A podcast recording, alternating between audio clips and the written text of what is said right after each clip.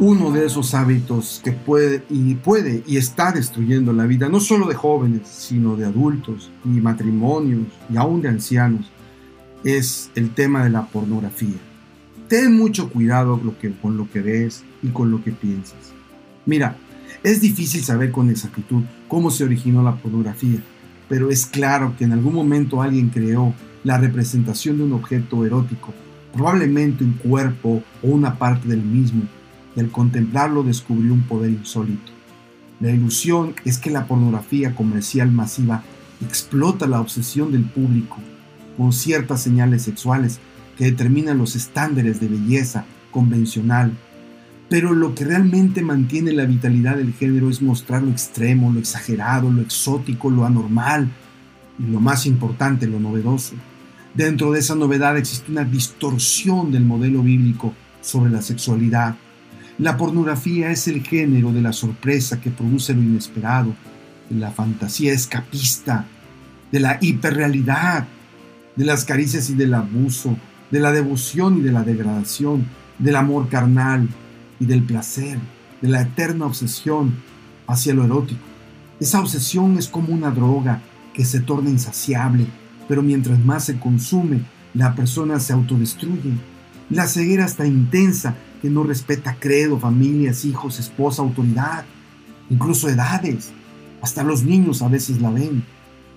La gran paradoja de la pornografía, pornografía, es que ha sido un objeto de ataque y crítica por los sectores políticos, religiosos, feministas y conservadores. Sin embargo, millones de personas en el globo terráqueo viven bajo el poder de la adicción al erotismo visual. La pornografía es muy atacada, pero al mismo tiempo es la más acariciada. Quizás sea así porque lo prohibido causa mayor atracción. Recuerda que el tema favorito de la humanidad es y ha sido siempre la transgresión, la violación de las normas que mantienen la paz de la sociedad. Y cuando las normas, los principios y las reglas son transgredidas, todo cambia, la vida ya no puede ser igual, la inocencia se pierde, la ilusión se desvanece y la vida sexual se reduce a una simple autosatisfacción egoísta propia de animales irracionales. Un especialista en esta área, que se llama Nief Yea, dice, no es exagerado afirmar que la imprenta, la fotografía, el cine, el video, el CD, el DVD, el Internet han desarrollado y perfeccionado una buena medida gracias al estimular el aspecto visual y todos estos medios tecnológicos de información y entretenimiento han florecido rodeados de una intensa especulación respecto a su capacidad de ofrecer gratificación sexual a través de ese oscuro objeto del deseo que se denomina pornografía. Sí, querido joven, ten mucho cuidado, ten mucho cuidado con la pornografía. No abras esa caja de Pandora, ni la subestimes, porque una vez que se abra es imparable es difícil de dominar.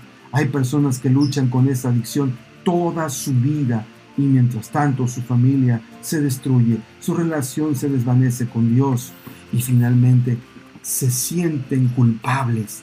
Pero la buena noticia es que aún en esas circunstancias Dios puede librar a aquel que oprimido por ese vampiro mortífero busca la ayuda a tiempo.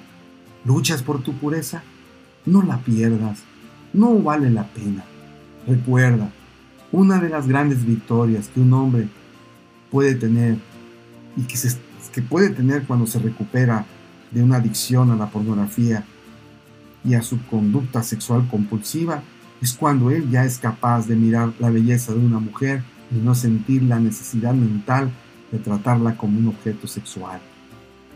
Sí, querido joven, este tema es delicado pero tienes que entender que Dios desea que tú vivas otro tipo de vida, distinto a esta basura. Ahora bien, tú me dirás, pastor, y si no puedo, ya me contaminé. Busca ayuda profesional. No te quedes callado. No guardes silencio. Recuerda que los vicios tienen más poder cuando guardamos silencio. Busca a alguien. Pide ayuda. Cuando eso ocurre, estás dando el primer paso para la rehabilitación. Recuerda, no estás solo y no eres el único. pero tampoco te puedes quedar ahí. Necesitas salir y tienes que buscar la ayuda a tiempo.